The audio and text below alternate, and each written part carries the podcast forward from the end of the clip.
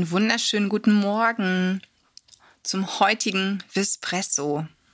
Oh, ich habe da ein ganz besonderes Aroma heute mit dabei. Schade, dass man Düfte über den Podcast nicht verteilen kann oder, naja gut, okay, manchmal ist es auch gut, dass das nicht geht, aber heute, wenn du riechen könntest, wie es hier bei mir heute duftet. Vielleicht wäre das ja ein Duft, der auch dir und deinem Tier gefallen würde, denn die Aromatherapie ist eine ganz spannende Sache.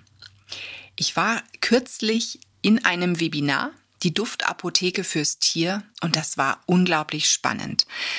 Die Aromatherapie, die dahinter steckt, die ist nämlich etwas ganz Faszinierendes.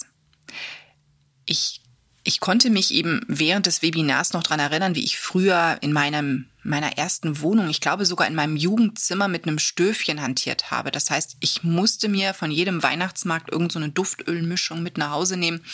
Dann wurde ein Teelicht ins Stöfchen gestellt und Weihnachten war für mich immer irgendwie etwas, wo unbedingt auch ein Weihnachtsduft im Zimmer sein musste. Mittlerweile mache ich das nicht mehr in der Form. Es gibt kein Stöfchen mehr, es gibt einen Diffuser. Und den habe ich durchaus schon länger, aber primär für mich angeschafft. Doch jetzt weiß ich seit kurzem, auch für die Tiere kann man solche Diffuser gut nutzen und anwenden. Bei Katzen natürlich äußerst sparsam und auch da muss man darauf achten, was man für einen Duft, für ein ätherisches Öl in diesen Diffuser gibt und in welcher Dosierung, weil die Katzen nun mal einen sehr speziellen Organismus haben. Das heißt, Katzen reagieren äußerst sensibel auf ätherische Öle. Gerade Phenole und Terpene können Katzen großen Schaden zufügen. Also wenn du zum Beispiel Teebaumöl vernebelst, egal wie gering, wird es eher deiner Katze schaden als nutzen. Deswegen bei Katzen meine große Bitte an dieser Stelle, sehr vorsichtig sein, sich gut einlesen in die Thematik, vielleicht auch einen Kurs besuchen, wenn man sagt, oh ja, das interessiert mich. Ich möchte das mal ausprobieren, dass du dich da also tiefer mit beschäftigst, tiefer mit befasst. Im, in den Shownotes von dieser Folge findest du auch ein paar Kurse, falls du da Lust hast, dich tiefer mit zu befassen, ähm, näher mit zu beschäftigen. Also die Dozentin, bei der ich gewesen bin, hat das ganze Thema großartig vermittelt, ist eine Katzenhalterin, also weiß auch, wovon sie da spricht. Bei den Hunden muss ich sagen, ist es eine Sache, die ja, die ich gechillter sehen kann und darf, weil der Hund einfach ja, ich sag mal, einen cooleren Organismus hat als die Katze. Allerdings mag Pipo keine Aromen. Also der findet, wenn die Duftlampe an ist, okay, aber meistens ist es wirklich so, dass er, egal wo die Lampe steht, sich ans andere Ende des Raumes verzieht. Er findet das entweder gruselig oder er mag das nicht, dass es hier anders riecht. Ich habe keine Ahnung.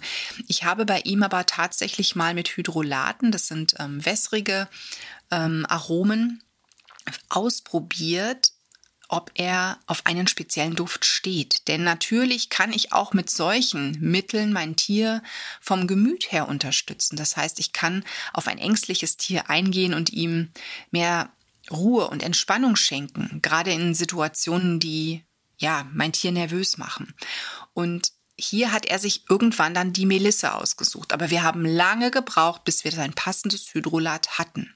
Ich hatte ein Testset, habe mir also immer mal wieder ganz ohne große Aufregung einen Sprühstoß auf meine Handfläche gegeben, bin dann zu ihm hin und habe direkt gemerkt, bleibt er oder geht er. Also er hat wirklich bei, ich glaube, acht Düften, das ging über acht Tage, den Schwanz zwischen die Beine geklemmt und ist gegangen. Und da habe ich mir nur gedacht, meine Güte, das kann alles nicht gut und gesund sein. Wie soll ich denn je das passende, den passenden Duft für mein Tier finden? Doch Duft Nummer 9 ist es dann gewesen, das war die Melisse. Na, also da war es auch irgendwie ganz anders in der Situation. Er hat mir das so deutlich gezeigt, oh ja, und dann hat er die Hand abgeleckt. Das ging dann täglich gut, also wir haben das dann zweimal täglich immer gemacht. Aber auch da hat er nach einer Woche irgendwie, nee, ich will jetzt nicht mehr. Und dann war Schluss. Also man achtet dann tatsächlich auch auf die Signale des Tieres. Ne?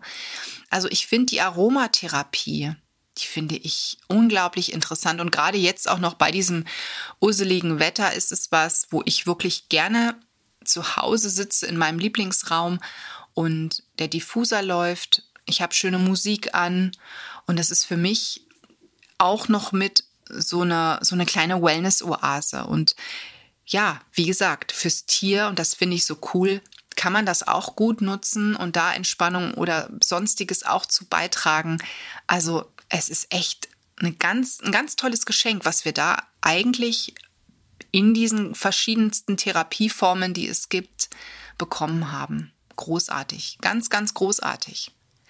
Ich hoffe, du hast ein bisschen was heute mitnehmen können, auch wenn ich meinen Zimmerduft hier leider nicht mit dir teilen kann.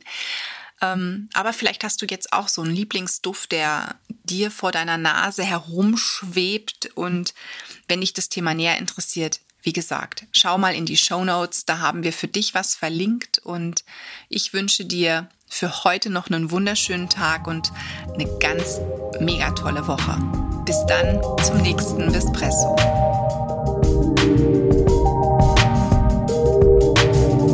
Espresso wurde dir präsentiert von Tierisches Wissen.